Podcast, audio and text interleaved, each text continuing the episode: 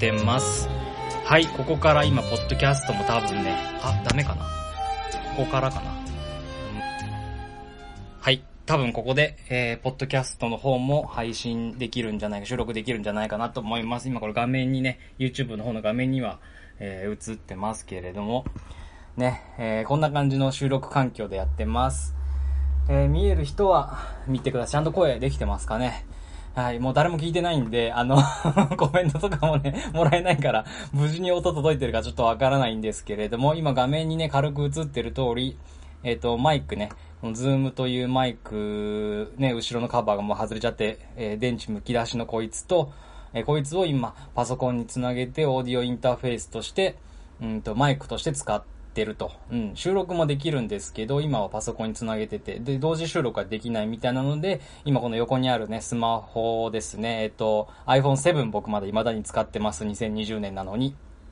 うん。こいつで、えー別に、えー音声を一応録音しておいて、後でこっちの、えー、ポッドキャストに上げるためにね、こっちのなんだ、えー iPhone の音源を使ってやっていきたいなと思います。はい。あー、バタバタでしたね。ちょっとすみません。お茶飲ませてくださいね。麦茶。じゃなくてこれウーロン茶か。ウーロン茶飲ませてください。はあ、これね、あの、もし今後ね、またあの、リアルタイムで聞いてくれる人が増えて、音とかね、大丈夫ですよみたいなの聞けたらね、すごい嬉しいですけど、ただ僕、職業が、職業っていうかね、今暮らしぶりが主婦なせいもあって、妻が帰って、えー、来た後はね、ちょっと、バタバタしちゃうから、えー、すいませんね、ちょっと目薬とかささせてもらいましたけど、えー、はあ、そうなんですよね。あの、夕方しかやっぱできないなっていう感じ。朝からやっぱり家事したり、えっ、と、パートに行ったりとか、えーと、夕ご飯の買い物行ったりとか、なんかいろいろしてるとバタバタで、うーん、そうそうですね、夕方が今んとこ濃厚ですかね、一番、うん、落ち着い、全部の仕事というかね、一段落して、えー、ちょっと妻が帰ってくる間まで、えー、収録できるかなというタイミングです。いつもね、えっ、と、動画を配信する時とかは、もうこの時間に結構編集したりとかしてます。はい。後ろのこの、遠くからなんか、工事草刈りみたいな音してますけど、一応窓閉めとくか。うん。はい、窓閉めておきました。あっちの冷蔵庫の音とかもするかな閉めとく？まあ、いっか。まあいいや、ちょっと今回、あ、疲れた。はい、昨日ね、あの、あ昨日、生配信初めてやって、で、うんと、僕としては結構楽しかったですね。なんか、うん、編集しなくていいっていうの めちゃくちゃいいなと思って、ちょっと、えー、2日連続で頑張って見てます。うん。で、今日話す内容は、さっきね、ちょっと軽くツイッターでも告知したんですけど、直前にね、20分ぐらい前に告知させてもらったんですけれども、えーっと、バーベキューの話をね、昨日の、えー、アーカイブに残ってるね、音源ではしました。ライブ配信でね、昨日やりましたけれども、しましたけれどもね、今、今ちょうど行ってきたところです。バタバタ。もう朝、そうですね、8時ぐらいから準備し始めて、もう9時には、えっ、と、生徒たちをね、学生たちを、えー駅に迎えに行くみたいなところまでやんなきゃいけなかったんで、もう朝から、えー今、夕方の3時半ですけれども、ここまでね、もうノンストップでいろいろやってきました。もう、もうね、僕の人工関節、両膝の 人工関節が 悲鳴を上げてますけれどもね、今日もね、うん、そう、そんな感じなんですよ。でね、今日、バーベキュー、昨日ね、どんなバーベキューにするかみたいな説明しましたけれども、今日はそれの感想戦をね、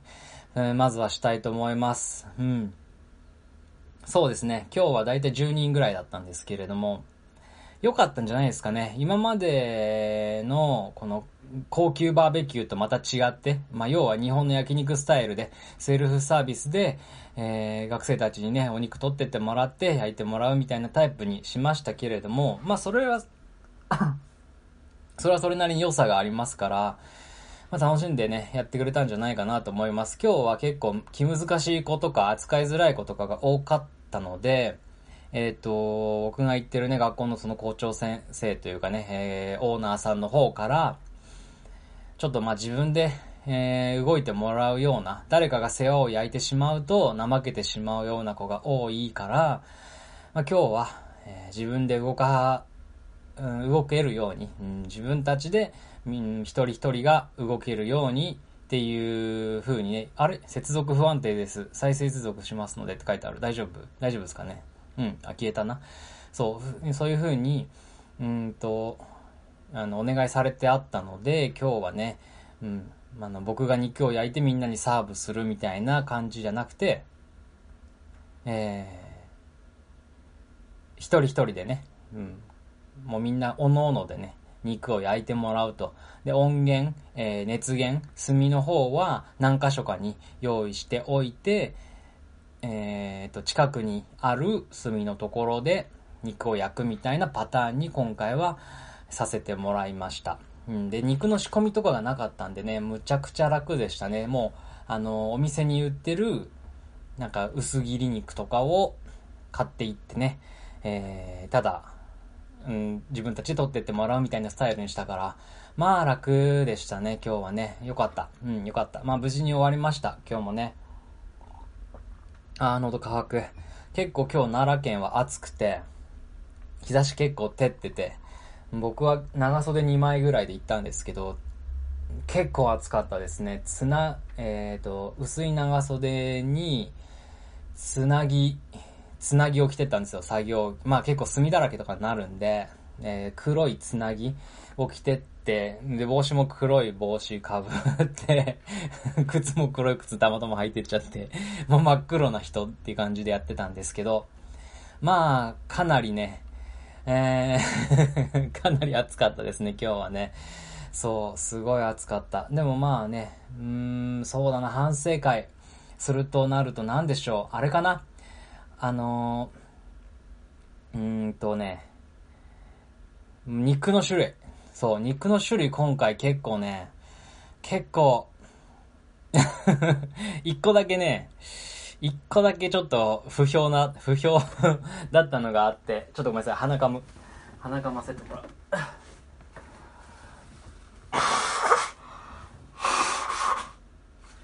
なんか、炭とかがすごい鼻から入っちゃってると思うんですよね。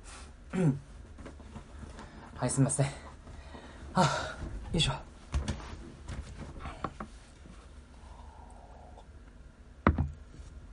ああ、はい。えーとですね。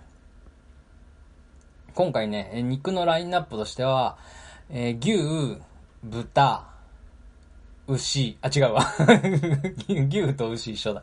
牛、豚、鶏、うん、牛、豚、鶏全部ね、3種類ずつ、えー、3種類全部買ってったんですよ。まあ、ラムとかね、ラムじゃね、あの、羊肉とか、そういう変わったのはとりあえず買っていくのやめて、えー、あんまり大きな肉もやめて、スライスとか、あと鶏だったら、えっ、ー、と、手羽元？じゃない、違う違う。手羽中だ。うん。手羽先、手羽元、手羽中とあるじゃないですか。うん。だその中を買ってたんですよ。手羽中が一番多分、こう、細くて、なんだろう。親指、だ、男子の親指よりもちょい太いぐらいのね、えー、やつですよね。手羽中。手羽元はなんかこう、棍棒みたいなやつですよね。グー、グーみたいなやつ。えっと、ケンタッキーフライドチキンでいうとこのドラムっていうのかな。あれですよね。で、手羽先はあの、名古屋のやつですよね。うん、名古屋の山ちゃんとかのやつですよね。うん。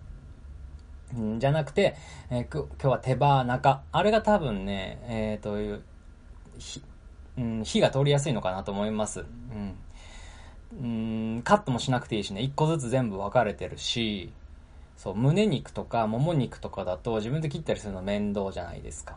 だから、まあ、セルフサービスで今回持ってってもらうってことだったんで、まあ、たまたま、えー、もも肉をカットしてあるやつがパックして売られてたんで、それを一つと、あと、手羽中の、えー、たくさん入ってるやつ買ってきました。鶏はね。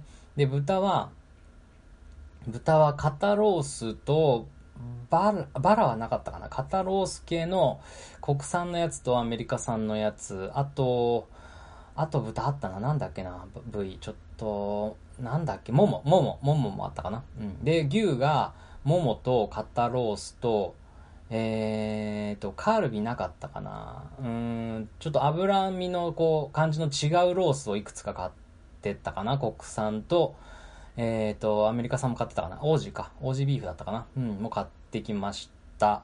あとソーセージ。ジョンソンビルのソーセージと、あと、えっ、と、あ、そう。今日反省会1個ありましたわ。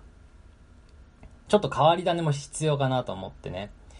僕が懇意にしている、すごい好きなお肉屋さんが近所にあって、えっ、と、そこでね、いつもはこう、ローストビーフ、でっかいローストビーフをもも肉で、牛のもも肉で作るんですけど、まあ今日はね、そういう大きな肉焼く日じゃなかったので、まあ、あの、買わなくてもいいかなとも思ったんですけど、そこのお肉屋さん結構品揃えが面白いんで、そこでちょっと、えー、今回ちょっと特殊な肉買ってったんですよ。うん、それが、心と、えっ、ー、と、あとなんだっけ、ふわ、ふわ、ふわちゃんのふわですね。はい。えっ、ー、と、服とも言いますかね。言うみたいですね。うん、これどんな部、何の部位かっていうと、肺かな？うん、肺だったと思います。牛の肺の部分。ね。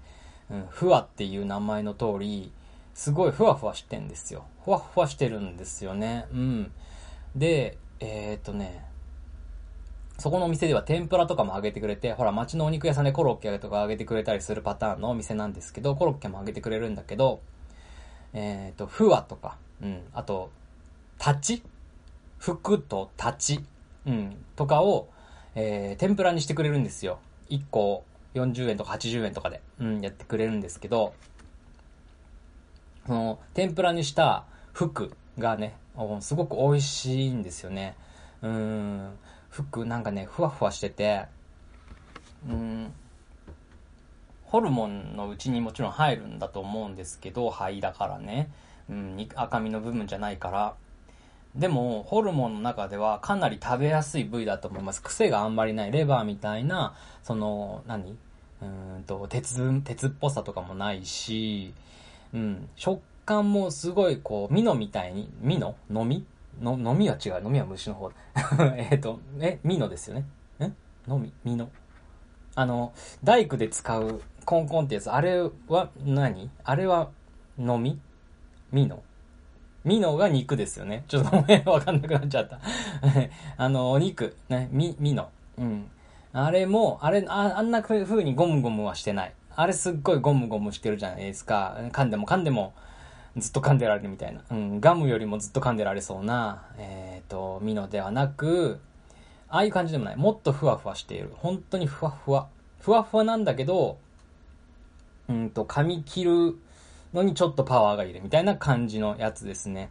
うん、本当に何食ってるんだろう、これはっていう。ふわふわのな、なんか、何か、謎の、うんと、雲。雲みたいな感じですよね。うん、特殊な雲食ってる感じの、えー、部位ですよね。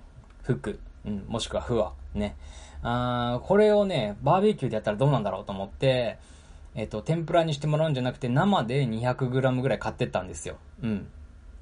それがね、結果から言うと、まあ、失敗だったかな。失敗 だったような気がする。うん、誰も手つけなかった。まあ見た目がちょっとね、なんかこう、普通の肉って感じじゃないからかもしれないんだけど、僕自身焼いて食ってみたんだけど、えっ、と、ちょっとね、火が通しづらいんですよね。うん。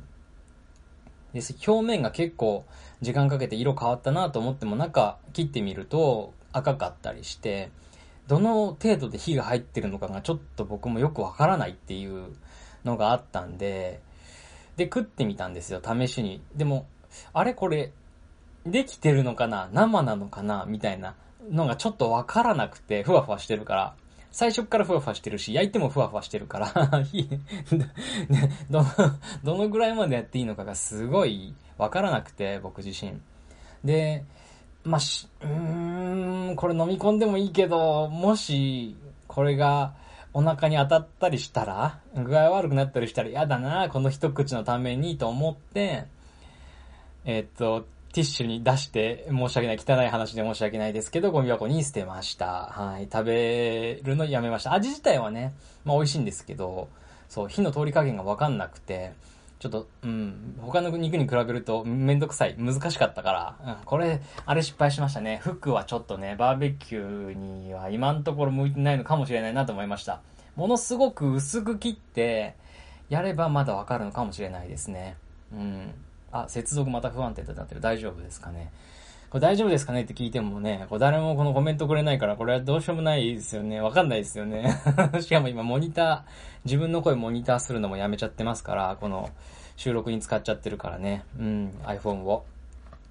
だからあれですね、もう一個ノートパソコン出してきて、そっちのパソコンで、あの、自分が今このね、YouTube パソコンでライブ配信してるやつを、モニターしとかないといけないですよね。次回からそうします。ちょっとそれやってみます。面倒ですけどね。もう一個。デュアルモニターとかいろして、なんかいろいろやればうまくできるんですかね。僕デュアルモニターの使い方もよくわかってないから、モニター1個しか今これないんですけどね。うん。さて、さて、そんな感じでね、えっ、ー、と、今日のバーベキューの反省点としては、だから、ちょっと特殊な肉を買っていってしまった。ふわ、ね、服、ね、この部分を買っていってしまったおかげで、ちょっとそれは売れ残ってね、すべて、えー、持ち帰ってきました。一応最後に、余ったら、みんなじゃあ、あの、おのおの好きな持って帰りたい人持って帰ってねって言ってあげるんですけど、うーんと、服はね、あの、売れなかったですね。他のソーセージとか、いろんな、スライス肉とか、そういうのは結構ね、持ち帰ってくれたんだけど、ちょっとすいませんね。えっと、喉が渇いちゃって三ツ矢サイダー飲みながらやりますけど、この三ツ矢サイダーもさっき余ったやつですね。誰も持って帰ってくれなかったやつですね。はい。あー。よいしょ。うん。まあね、お酒とかね、学生だから飲まないから、こういう炭酸系、バーベキューにね、炭酸系あるといいかなと思って。で、炭酸系もね、いろいろあるじゃないですか。で、難しくて甘い方がいいのか甘くない方がいいのか難しいところなんですけど、いつもね、えー、っと、こういう透明系の、うん、三ツ矢サイダーとかスプライトとかキリンレモンとか、うん、系を買ってってます。うん。まあまあ飲んでくれるかなっていう感じですね。あとお茶系と、お水と、あと、一応炭酸水とかも買っていってますね。うん。炭酸水ね、やっぱ、学生飲まないっすけどね。うん、でもまあ余ったら僕が飲めばいいやと思って、えー、炭酸水も一応持ってってます。あとは、今日は一応ね、スポーツドリンクも初めて買ってったんですけど、やっぱスポーツドリンク売れないですね。うん、あんまり 焼肉と合わないんでしょうね。甘いしね、なんかね、しょっぱいし。で、ミルクティーとか買ってったらね、結構飲む子もいるんですけど、午後の紅茶のミルクティーみたいなやつ。でも売れない時は全然売れなくてね、何を買ってっていいのかって結構ね、難しいですよね。主催側になると飲み物迷いますよね、なかなかね。うん。お酒飲むようなバーベキュー、大人のバーベキューだったら、まあお酒ね、持っていけばいいんだけど、まあお酒も凝り出すとね、うん、どういうのをお酒持ってっていいかすごい、女子より難しいですよね。うん。うーん、なんでしょうね。海外って、ビールなのかな？日本だとなんか焼肉とはビールっていうイメージもあるじゃないですか、一応ね。だけど、海外とかだとビールじゃない国もあるでしょ、多分。ロシアとかのバーベキューとかって、例えばどうなんでしょうかね。ウォッカ行くのかな？行かないのかな？うん、この辺もちょっと知りたいな。知りたいですね。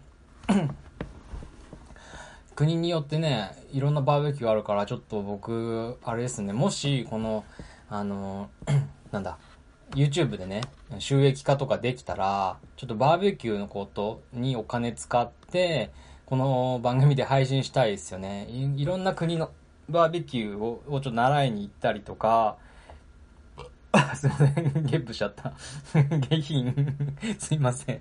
すいませんね。はい。ちょっと、あの、み、あのー三ツ矢サイダーで我慢できなかったですね。ごめんなさい。収録中に炭酸良くないね。もうゲ、ゲップ出ちゃうよ、これ。やばいやばい。でもちょっとすごい喉乾いてるから飲みたい。飲んじゃおう。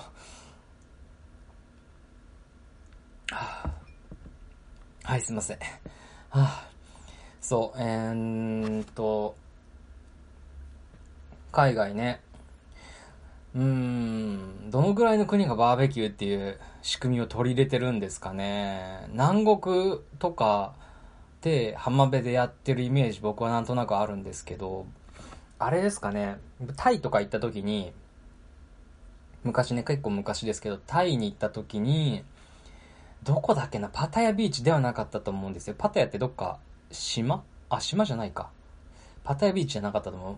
パタヤは混んでるからって言って、その時ホームステイしてた人が、とこの家の人が、パタヤまで行かないけど結構賑わってるビーチだよみたいなところ連れてってくれて、えっと、なんか、うん、海沿いのところでね、なんか、バーベキューじゃないけど、エビを売っ売り歩いてる少年からエビを買った記憶がある。そう思い出した。あ、懐かしいな。もうあれね、10年ぐらい前なんですけど、うん。もっと前かな。下手したらもっと前かもしれない。うん。まあ、もっと前だな。もっと前ですね。うん。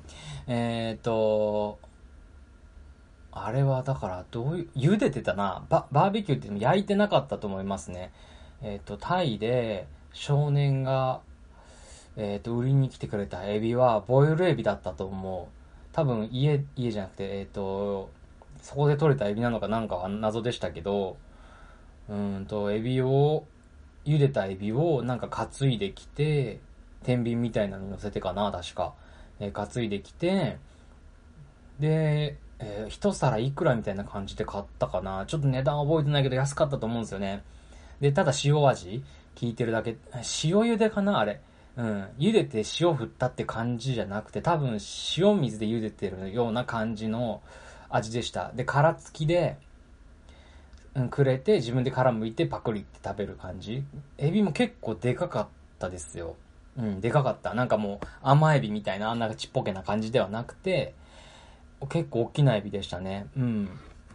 を、えー、くれた記憶があります。あれ、あれ、だからバーベキューではないですよね。ただ、なんか、浜辺で、うんと、ボイルしたエビですよね、ただのね、あれね。うん。あれもすごいなんかやっぱ美味しかったな。今思い返すと。なんか、すごいシンプルな塩味だったけど、これでいいって感じしましたね。夕暮れ時のタイの汚い海と、タイなんか海汚かったですよ、すごい。なんか泥水みたいな海でしたけど。えー、海と、なんかこう、野良犬野良犬、えっ、ー、と、絶対狂犬病の予防接種受けてないだろみたいな野良犬 がいっぱいうろうろしてて、今わかんないです今もいいかもしれないけど、ちょっと前の話なんでね。うん、うろうろしてて、その中でもね、結構、人懐っこい犬とかもいて、ああ、まあ、僕のエビを狙ってたのかもしれないんですけど、でもなんか、隣に座ってね、来てくれて、撫でさせてくれてみたいな。あれだから、あれですよね。なんか気まぐれでガバッとか噛まれて、ワンとか、懐いてるなと思って、よしよしってこう可愛がってたら、なんか、あの、ガブッとかやられてね、噛まれたりとかしたら、あれですよね、多分死にますよね、僕ね、狂犬病で。ちょっと前に、ありましたよね、なんか、スウェーデンかどっかの、うん、北欧だったと思う、ヨーロッパの女の人が海外に行って、ちょっと犬に軽く噛まれちゃって、子犬みたいなのに。で、帰ってきて、帰国してきて何日か後みたいなので、狂犬病で死んじゃったみたいな話、なんかニュースでやってたの見ましたけど、あれ、危なかったですよね、今思えばね。野良犬、怖いっすよね。狂犬病あるから、今思えばね。その時僕全然、なんとも思ってなかったんですけどね、今思えば。もうちょっと、今だったらもうちょっとビビるかな、その話とかを頭にあるから。うん、まあ、どの犬も危ないって言ったらわかん、あの、そんなことないのかもしれないですけど、まあ、でも予防、狂犬病死にますもんね。あれ怖いっすよね。うん、ちょっとバーベキューの話からだいぶそれましたけれどもね。まあ、だから今日のバーベキューはまあ、まあ、そこそこうまくいったと。で、今10月14日ですけど、あともう一回だけこ、えっ、ー、と、今年は頼まれてるので、再来週ぐらいにまたね、ちょっと行ってこようかなと思ってます。最後なんでね。うん、今日よりも、今日はちょっとね、具合悪かったのもあってずっと体調悪くて、僕の障害持ってるこの、えっ、ー、と、両足が もう痛くて、結構、そう、最近、あの、実家のあるね、カフェのある、あれまた接続不安定になってる。大丈夫ですかね？再接続しますので、しばらくお待ちください。これってなんか、定期的に出るのは大丈夫かな？うん。はい、えっ、ー、と、主婦のこったです。改めてね。えっと、そう。この間、その、長野県にね、帰ってたから、うん、僕のカフェやってるね、カフェやってるって言っても、2020年はちょっとね、うんと、なんだ、コロナ来ちゃったから休んでますけど、休みましたけどね、今年はね。諦めてはないですよ。まだやりたいとは思ってるんですけれども。うん。そう。で、車を、ちょっとね、車がね、ボロボロだったんで変えて、えー、その関係とかでね、長野県に帰ってたので、うん。あれ何の話だっけ？長野県に帰ってたから何だって言うんだっけ？ちょっと、ちょっと今ぼーっとしてた。ちょっと、すいませんね。うん、ちょっとぼーっとしてたな。あれですね、やっぱ、ぼーっとしちゃうな。もう30分も話してる。ぼーっとしちゃうな。なんか、いつもは結構、あの、ラジオの収録するときはね、なんか、話したいことメモして、うんと、それにメモに沿ってね、あんまりこう編集したくないから間が空かないように自分の中である程度気をつけて喋ってはいるんですけれども、こうやって配信、ライブしててね、ライブ配信してて、なんか誰も聞いてないなとか思いながら、あの、だらだら喋ってると、ぼーっとしてきちゃうんですね。やばいね。これ良くないですね。うん。だから、あやっぱこう、何にも考えないで始めるんじゃなくて、やっぱある程度、このメモはしといた方がいいのかもしれないですね。このライブ配信する時もね。うん。はい。えっ、ー、と、今ね、この妻がまたちょっと今日早く帰ってくるかもしれないって言ってたんで、そろそろね、帰ってくるかもしれないです。もし帰ってきたらその時点でちょっとね、ライブ配信終了、えー、しちゃうとは思うんですけれども、それまでよかったらお付き合いくださいと。まあ、アーカアーカイブ、アーカイブ アーカイブ言えなかった。疲れてるのかな、やっぱり。はぁ、暑い。はい、アーカイブにも残ってるので、まあもしね、えー、よかったら聞いてください。で、聞いてみてね。またタイミングが合うようだったら、このライブ配信にもね、来てほしいなと思うんですけどね。まあでもこの夕方に聞ける人なんかいないでしょうね、これ。僕と同じような主婦の人、まあ男子女子、男性女性問わずの主婦の人とかでもね、だいたいこの時間ぐらいから、えー、夕飯の用意とかね、しますからね。だから、本当に聞く人いないですよね。うん、あ、やばい。またさ、三ツ矢サイダーのなんか、シュワシュワが喉から上がってきてる。あ、あんまりおみ、お見苦しい音聞かせたくないから我慢するけど苦しいな。気持ち悪いな。あこう もうね、炭酸飲んで、コーラが飲んでゲップが出るのは確実じゃんじゃないですけど、うん、炭酸やっぱ配信に向かないんかもしれんな。うん、苦しいな。うん。あの、この後でね、この音源編集するとかってね、できないじゃないですか、ライブ配信だから。まあ今、ね、ポッドキャストのように収録してる方は、まあいけるかもしれないですけど、編集すればね。うん、でも面倒だから多分このまま流しちゃうんでしょうね。はい。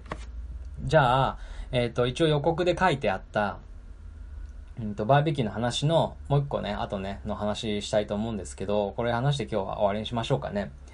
なんまにね、あの内容がないことダラダラ喋っててもあ、まあでもね、内容がないことダラダラ喋るのもまあ醍醐味なのかもしれないですよね。ちょっと僕もね、えー、迷ってます。あの、こういう、なんかライブ配信で何を喋るのかみたいなのはすごい迷ってます。ただ、一応目的としては、このライブ配信になれるということが一つと、目的ね、この僕がやってる。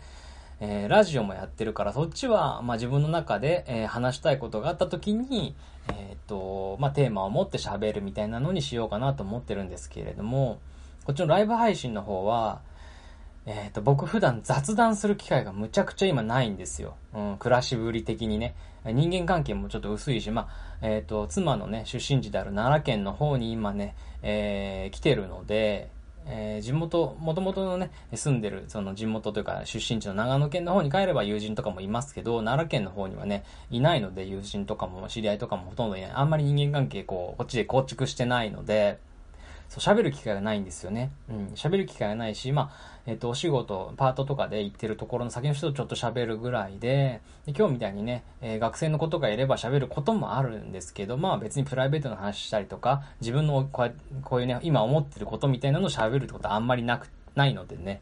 だから、そう。で、妻と喋るけど、妻と喋るっていうだけだと、こう、パターンが決まってくるって言ったら変だけど、またこう、違うかなと思って、自分で一人で、えっ、ー、と、こうやってね、不特定多数に向かっておしゃべりするっていうのはまた感じが違うかなと思って、うん、喋ってます。はい。なんか多分、こうやってこう、生、生放送じゃないですか、今、こうライブ配信。こういう生っぽい緊張感が日々の生活にあった方が、うーん、いいのかなっていうのと、声を普段出して、普段から出してないと、ちょっとね、うん、声も、うーんと、なんつうの、喉の筋肉が弱っていくじゃないけど そう、喉の筋肉なのかな？声の、お腹の筋肉かな？わかんないけど、この声の出し方忘れちゃうんですよね。うん。普段妻とこう喋る時とか、まあ妻と二人暮らしなんで妻と喋りますけれども、うちの家庭は結構喋る方だとは思うんですけど、やっぱりね、あの、喋る方ではあるけど、言葉がなくてもいいみたいな関係にだんだんなってもう行くから、うん、すごい心地いい。それはそそれで心地めちゃくちゃいいんですけれども、あのーまた別じゃないですか。こうやってね、知らない人に、妻じゃない、この家族ではない人と喋る。まあこれ 僕は厳密に言うとただ一方的に喋ってるだけだから会話とはまた違うんですけど、うん、こうやってね、一方的でもいいからでも喋ることによって、えっ、ー、と、僕のね、なんだろう、テンションを上げていきたいというか、日々に彩りを、みたいなことですよね。うん。日々に彩りが一番大事ですからね。毎日の幸せみたいなことを、やっぱりね、えー、気をつけてというかね、意識して暮らしていったら、まあ、最終的にね、トータル的に幸せになれるのかな、みたいなふうに僕は思ってるところもあるので、まあ、日々の彩りの一環としてこうやってね、えー、ラジオしたりしてるんですけど、またこの生配信は違うような気がしたので、昨日からやってみてます。うん、で、実際昨日やった感想としてはやっぱ違ったんで、ちょっと今日もね、楽しかったなと思ったんで、楽だなと思ったんで、今日もちょっとね、続けてやってます。うん。昨日ね、バーベキューの話したから今日は続きものができるかなと思ったっていうのもありますけどね。はい。はい。ということで、えっ、ー、と、に、また話がね、ちょっと前後しちゃったけど、えー、っとね、そう、最後にこれ喋りたかったんですけど、今日ね、あのー、タメ口問題についてちょっと喋りたいと思うんで 思うんですけれどもね。うん。なんでそう思ったかっていうと、あのー、今日手伝ってくれた、えー、男の子、ね、えー、仕事で今日バーベキューやってきて、準備からね、え、手伝、ちょっと早く入ってもらって手伝ってくれた男の子が二人いたんですけれども、そのうちの一人、まあ両方とかな、どっちかっていうと、えー、年で言えば高校生の年ですね。うん、の子らが、いたんですけど、二人ね、そのうち一人が僕の車に乗って、助手席に乗って一緒にまあ、運転しながら買い物したりとかしながらバーベキュー会場まで行って、えー、最初から最後まで手伝ってもらってもら、ん？手伝ってもらったっていう形なんですけど、その子がね、うん、ずっとタメ口なんですよね。ずっとタメ口なんですよ。これ、ちょっと皆さんどうします？こういう場合。はい。で、関係性、僕ね、結果から言うとですね、僕は何にも言いませんでした。うん。彼がずっとタメ口で、あの、今日良かったな天気良くて、とかって言ってんですよ。友達かっていうふうに思うけれども、一応僕のことはね、僕ね、あの、学校系のパートに行ってて教えたりもしてますけど、まあ、先生だとはまあ思ってないというかね、やってることが勉強してるっていう感じではないので、その、その他のいろんなことをや、なんだろう、手を動かすようなこととか、今日みたいなイベントみたいなこととかに関わってるので、うん、先生っていう意識は僕の中ではゼロで、っていうか、そう、難しい。まあでもまあ一応ね、あの、生徒からしたら先生かなっていうのもあるから、呼び方難しいと思うんでね、ね名字でさん付けで呼んでもらっても全然それの方がいいんだけど、用務員のおじさんに毛が生えたぐらいの 立場だと思ってるんでね。うん。だからまあ、先生って呼ばれるのにはすっごい抵抗感ありますけどね。はい。あのー、まあ、一応先生って呼んでくれるんです、その男の子は。呼んでくれるんですよ。何々先生みたいな感じで呼んではくれるんですけれども、あのー、それ以外が全部タメ口なんですよね。そう。これどうしようかなと思って。あの、気になるなーって。な、最初、なんかね、語尾をくしゃくしゃってやるんですよ。最初は。最初語尾をくしゃくしゃってやって、それに返事してたらだんだんはっきりとタメ口になってくる感じなんですけど、その子ね。こ、難しい、難しいなって思ってね、そう。あの これ皆さんだったらどうしますかみたいなことちょっと聞きたかったんですよね。はい。まあね、一応ライブ配信なんだけど、聞いてる人いないからね、あの、コメントは来ないとは思うんですけれども、これね、僕、車乗ってる間、ちょっと車に乗ってね、その子と一緒に、あの、車走ったりしてる間も、これどうしようかなっていうのをずっと考えてたんですけどね。これ難しくないですかね。難しかったなすごいいろいろ考えちゃいましたね。うん。な、なんでかん何も言わなかったかっていうと、一応2個、2つ理由あって、うん、1つは、一つは、えっ、と、僕、注意をすることで、うん、注意したりとか何か意見を言うっていうことは、その子に関わることだと僕は思ってるからなんですよ。うん。えーもっと言い方変えると、えっ、と、言ってやったおじさんにならない、なりたくないからです。はい。俺は言ってやったんだよ。あんな、俺は、この社長に言ってやったんだよとかさ、言う、いやいるじゃないですか。言ってやったおじさんいるじゃないですか。ちょっと前で言えば、うんと、そうですね、あの、ポテサラ事件あったじゃないですか。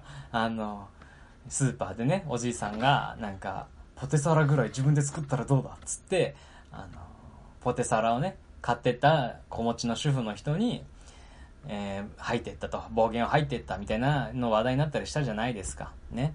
ツイッターかなあれもともとはね。うん。ああいうおじさんってもういるでしょ 世の中にたくさんいるじゃないですか。言ってやったっつって。俺は正しいこと言ってやったって。正義の、うん、自称正義のジャスティスおじさんいるじゃないですか。はい。もうそう、僕ね、もう、もうそれだけにはなりたくないみたいな気持ちがやっぱどっかにあるんですよ。強くあって。うん、うっかりしてるとなっちゃうから。うん、なぜなら、僕は自分のその性格の良さみたいなことを信じてないから、あのーなんだろう。うん。こう、うっかりと変なことを言ってしまったり、うっかりと人を傷つけてしまったり、なんか悪気がないのに人を不愉快にさせてしまったりみたいなこととかにすごく敏感になってます。うん。前、なんかね、そう、うん、だから、すうん、あ、どうやって喋ろう。う ん喋るの下手ですね。えっ、と、そう、だからその子には、なんか、あのその子、タメ口を聞いてきた子にね、何も言わなかったことの理由の一つは、その、もう言ってやったおじさんになりたくなかったっていうのが一つあります。うん。なん、やっぱさ、何かを人に言うって言いっぱなしではいけないのかなと思うようになったんですよ、最近。うん。えっ、と、人に何かを意見したり、えーこう言ったりする、こうすべきだとか、うん、そういうの言ったりするってこと、その人がやってることを否定してというか、うん、それじゃ違うよ、間違ってるよって、こうしなきゃダメだよっていうことっていうのは、えーそれを言った時点でね、うーん、責任が伴うのかなと思うんですよ。そう。だから二つ目の理由それですね。一つ目の理由は言ってやったおじさんになりたくなかった。二つ目の理由は何かを言うことで責任が生まれるじゃないですか。うん。責任が生まれると僕は思っているんですよね。うん。関わることだと思います。人に何か意見をするっていうことは、その人に関わって責任を持つということかなと僕は思っているので、えー僕は立場的にね、さっきも言いましたけど、用務員のおじさんに毛が生えたぐらいの位置だから、うんと、その子の言葉遣いとか、タメ口を聞いてるとか、そういうことを、えーどこまで強制して、どこまで責任を取れるんだろうっていうのを、どこまで考えてしまいました。うん。だからそこは僕の領域ではないのかなと判断したんですよ。えっ、と、その普段の言葉遣いとかは、その、僕が行ってる学校というかね、えー学校みたいなとこなんですけど、そこを経営してる校長先生、校長さんうん。オーナーさんうん。えー、なんて言ったらいいんだ、塾長さんうん、なんて言ったらいいんだ、そういうな、まあ、オーナーの人がいるんですけど、その人、うん、その人は、まあ、唯一先生だと思うんですよね、その学校では。うん、ちっちゃい学校なんですけど。うん、そこのせ、その先生が、まあ最悪言えばいいのかな。うん、もしかしたら親なのかもしれないし、もっと近しい大人がいればそういう人なのかもしれない。うん、僕が言ってももちろんいいんですよ。言えって言われれば言ってもいいですけど、言い方ね、気をつけて、なんて言ったらいいんだろうなとかいろいろ考えましたけど、結局言わなかったのはやっぱり、うーん、責任が生まれるからかなと思って、タメ口聞いてくる男の子にはスルーして喋ってました。うん、スルーして喋ってたけど、やっぱ、この子今後ずっとこれじゃない、これでいけるのかなっていうのは思ってましたけどね。だから、なんか、あのー言ってやった方が良かったのかなっていう気持ちもね、途中からあったはあったんですけど、でもね、なんか、正しいことだから言ってやったみたいなのって、ちょっと僕はやっぱ怖いですね。ビビっちゃうというか、うん、あそれを本当に求めてるのかな、相手は。っていうところ、うん、僕が注意すべき人物なのかな、みたいな。ポテサラ作ったらどうだって、えー部外者が言ってきてるのに近いんじゃないかな、みたいな風に僕はね、うん、け結果思ったので、うん僕は言うべきではないと。ここは、うん、その先生に、先生方に任せておくべきかなと判断して言いませんでした。うん。うん、僕、そうだなそこ難しいっすよね。誰が言うべきかみたいなところですよね。でね、その、言う、ん、言、そうだなこの間ね、ニコマ漫画で、ちょっとこの話の関連で喋りますけど、ニコマ漫画で、なんかツイッターかななんかで見たやつがあって、えっ、と、子供と、ちっちゃい子供、男の子とお母さんがいて、で、お母さんが怒ってんですよ。プリプリしてて、腰に手当てて、子供泣いてるっていう、えー一コマ目。でね、お母さんが吹き出しで怒ってんですよ。お母さんがなんで怒ってるかわかるって。うん、で、2コマ目でオチなんですけど、あの、子供がね、泣きながら、え、なんか、あの、感情を表現することによって生きてることを実感したいからみたいな感じで泣きながら 答える2コマ漫画があったんですよ。で、タイトルが考えすぎた子供っていうタイトルだったと思うんですけど、それ見たんで、それ面白いなと思ったんですけど、そう、それ、えーっと、あれ俺何が言いたかった？やべえ、あーやべえ、ぼーっとしてるな。すげえぼーっとしてる。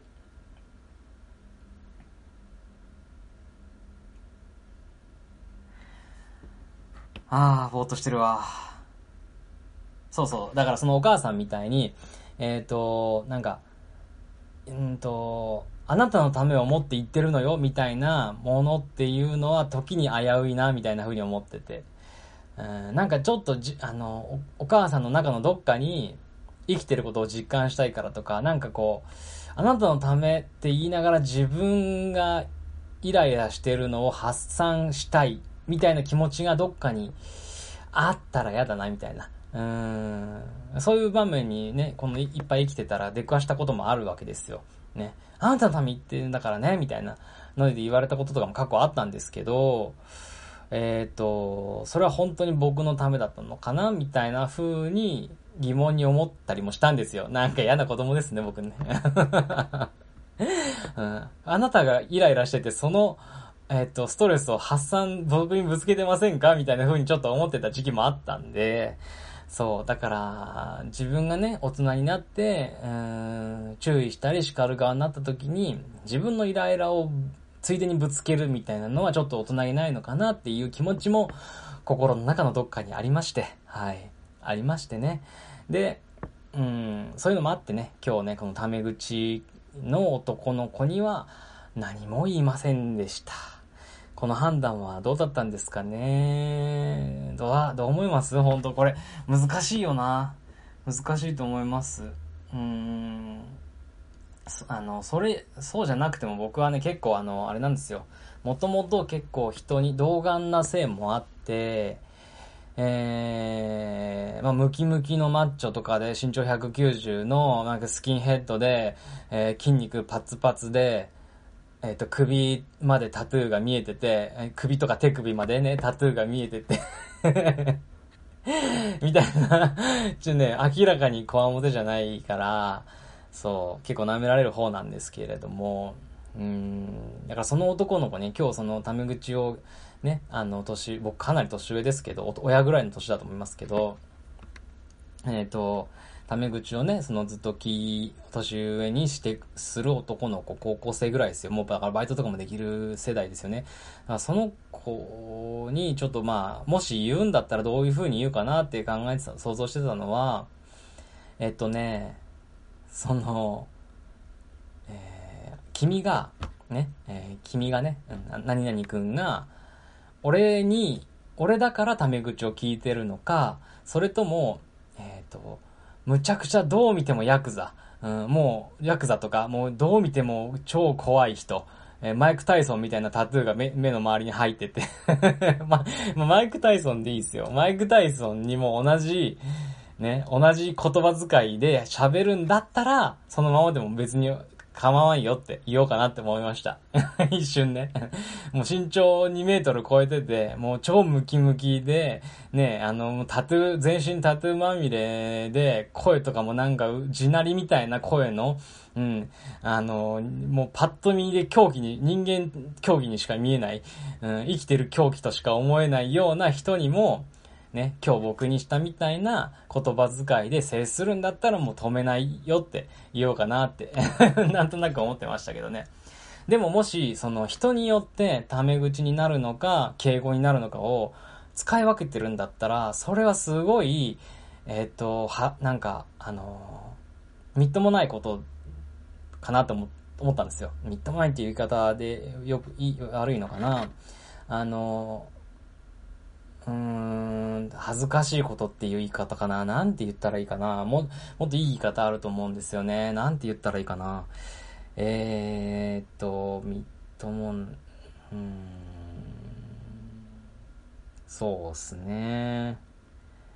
情けないとも違う。みっともないかな。みっともな、うん、ちょっと恥ずかしいから、それはね。人によって態度変えてるんだったら、それはすごく君の評価を下げてしまうと思うから、うん。ね、あの、マイク・タイソンとか、なんか、もう、もう、すごいゴリゴリの、人にも、ヤクザにも、マフィアにも、同じような口調なんだったら、もうそれは止めないけれども、もし人によって変えてんだったら、それは、それはやめた方がいいようん、君にとって損だよっていう言い方嫌いだな。どうしよう。うん、うん、何々くんにとって多分メリットがあんまないよって言い方の方がいいかな。うん。そういう風に言おうかなって、えー、ちょっとね、そのタメ口のこと喋りながら考え、運転しながらね、考えたりしてたんですけど、うん、まあ結局ね、言いませんでした。うん。その子のためを思ったら言った方が良かったんじゃないかっていう人もいるかもしれないですけど、うん、まあ僕は、今日は言いませんでした。言いませんでした。だから逆に今度ね、その先生、うん、その学校のね、僕を雇ってくれてる、えー、その、えー、校長先生に、あの子のタメ口はどう思ってるんですかみたいなのは聞いてみようかなって思ってます。うん。先生どう思いますかみたいな風には聞こうかなとは思ってますけれどもね。そう。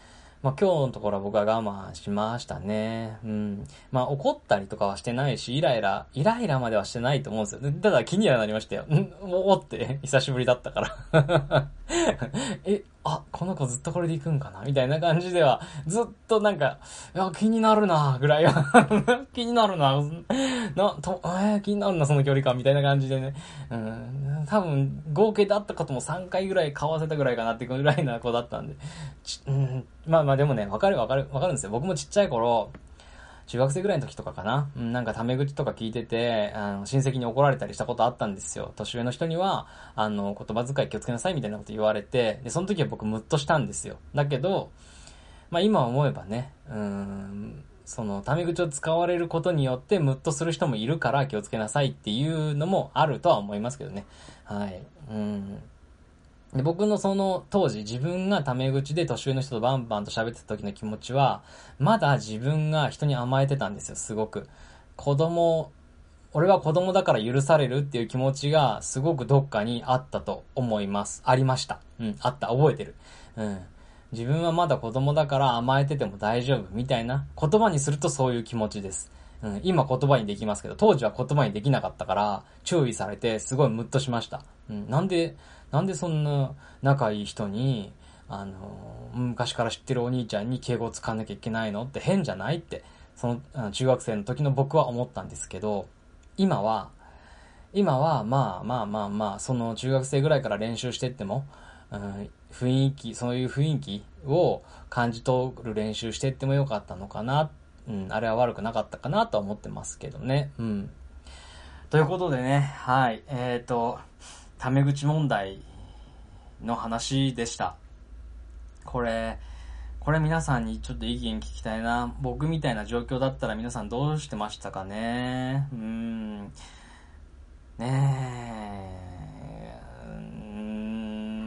え。いや、正しかったと思う。僕は今日のこの判断は正し、スルーしたっていうね、この判断はね、正しかったと思うな。うん。で、後で、うん、後でそのね、責任のあるその立場として言うべき立場にある先生とかね、えー、に、うん、言った方がいいのかなと思います。あの、下手に僕が生徒さんに直接いろいろね、自分の考えとかを言っちゃって叱ったみたいな形になって、変に生徒さんがね、学生が気、なんつうのへそ曲げてしまって、で、それで、なんか親とかにそういうことをなんか嫌な思いしたみたいな感じで、親とかにチクって、チクってっていう言い方は悪いかもしれないけど、言って、で、えー、困るのは、その、何、親からお金をもらっている先生ですよね。その、うん、経営している学校をね、経営しているオーナーさんですからね。うん。もうこんな学校にはいられないわって言って、親御さんが、うーんと、うちの息子を入れてらんないわと。そんな風に、もう言われのない人から注意受けるなんて、みたいなことをもしね、言われ、まあそんなの言う人はもうよっぽどですけど、まあでもね、うん、そういうシーズン、その辺の判断とかも僕がすべきじゃないなって思ったんで、スルーしたんですよね。うん。で、もともと僕が今言ってるね、その、学生がいっぱいいるところはね、まあ、その問題がある子、えー、問題を抱えてることが、が、あの、主なんですよ。うん。あの、ちょっと難しい子とかが多いんですよね。うん。発達障害ある子とかもいるし、結構。えー、まあ家庭環境複雑だったりとか、まあいろんな事情を抱えた子がいるんで、まあいい子たちですよね。いい子たちなんだけど、うん、基本はね、うん、そのなんか、もう、ちょっと付き合ったら暴力振るってくるみたいなややばい人は、やばい子はいないんですけどね。うん、だけどね、そう。難しい子も多いからね、ちょっとその辺は僕が今日はね、うん、タメ口聞かれたぐらいでね、あの、うん、なんだよ、タメ口、タメ、大人に向かってタメ口はなんだとかってね いう、いうのをね、もう、本当に言わなくてよかったと思って。はい。言言いませんけどね、そんなのね。あ、だから、ギャグ、ギャグみたいな感じで言うパターンとかもあるじゃないですか。いや、タメ口かいみたいな感じで言う言い方とかもあるけど、あの、そうやって笑いながら言うと許されたっていうニュアンスになっちゃっても、まあ、まずいしなと思って、もうその辺はね、うん、うん、僕はもう、ね、あの、お給料分だけ働かしても、今日は僕は、使命はバーベキューをちゃんと滞りなく生活で、あの、えっ、ー、と、滞りなくね、えー、終わらせられること、うん、遂行できることが今日の僕のね、えー、もらってるお給料の分だと思ってるので、うん。まあ、だからお給料分は働けたかなと思ってます。はい。ということで、えー、今もう4時18分になりましたね。ぼちぼち1時間ぐらいになりますので、えー、このぐらいにしておきましょうか。ね、内容があるようなないような話で毎回ね、申し訳ないですけれども、ちょっとね、僕のこの、えー、えー、おしゃべりトレーニングみたいなね、生配信に、ライブ配信にお付き合いいただいてね、ありがとうございました。あのー、ね、皆さん、皆さんって言ってもね ほぼ一人で喋ってる感じですけれどもね。いつかこれでね、コメントとかたくさん来てくれたらきっと楽しいでしょうね。あのー、話とかももっと続くでしょうしね。はい。ということで、えー、そろそろまたね、夕食の準備をしたりとかね、えっ、ー、と、ちょっと掃除とかもまだ家の掃除残ってたりするので、うん、あとバーベキューの片付けも残ってるのでね、今夜はバーベキューでね、残った、えー、食材を、まあ、うん、炒めたりとかして 提供するというね、結構簡単な、えー、夕飯にさせてもらおうかなと思ってますけれども、はい。ああ、いやー、ありがとうご、すいません、ちょっと、また今、ゲップを我慢して、そう、配信中にね、ガブガブと三ツ矢サイダー飲んだせいですけど。はい、すいません。ちょっと明日以降、まあ明日やるかわかんないですけど、またライブ配信ね、やるときは、今度はね、炭酸飲むのはやめます。はい、これだけ気をつけてね、えー、次回またね、配信できる時があったらよろしくお願いします。またやるんだったら、まあ夜はまずないですね。朝もない。えー、朝忙しいし、夜も忙しいから、まあ日中から夕方にかけ定がいいですかね。これもしあの、また YouTube でアーカイブ残るんで、何時頃だったら、あの、聞けるよみたいな人いたら、まあ、コメント一応してみてください。まあ僕ができる時しかあの、隙間時間でしか配信できないから、それに答えられるかどうかはわかんないんですけどね。昼の11時から1時みたいな、その会社のお昼休みみたいな時の方が聞くれる人いるのかな？でも、会社のお昼休みで、YouTube の生ライブ聞かないっすよね。あの、出先というか会社の中で。聞かないですよね。まあいいや。まあね、アーカイブでね、聞いてもらえれば一番嬉しいですということで、はい、えー、主婦のコッタの、生配信、ライブ配信でございました。また別にね、えっ、ー、と、ラジオの方も撮りたいと思いますし、えっ、ー、と、僕編集がね、すごい辛くて、うん、取りだめてはあるんですよ。えっ、ー、と、動画をね。取りだめてはあるんで、うんと、編集もね、えー、ちゃんとできる時があれば、気、気分が乗ればというかね、えー、気力が出れば また編集して、えー、そっちのアップもしたいと思います。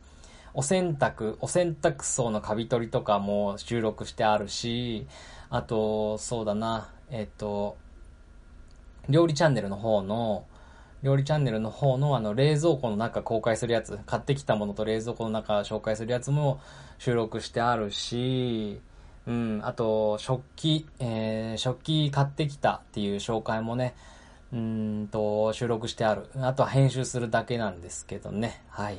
それの方とかもね、また編集できたらアップしますので、えー、よかったら見たり聞いたりしてみてください。とっても喜びますということで、今日のライブ配信ね、ちょうど1時間ぐらいになります。以上になります。ありがとうございました。だらだらと喋らせてもらいました。だらだら喋るのもまあ楽しいですね。すごくね。うん、またやらせてもらうと思います。うん。ほぼね、こう映像一応ね、出してますけれども、僕の手元とかだけね、手だけ映ってますけどね。はい。まあこんな感じ。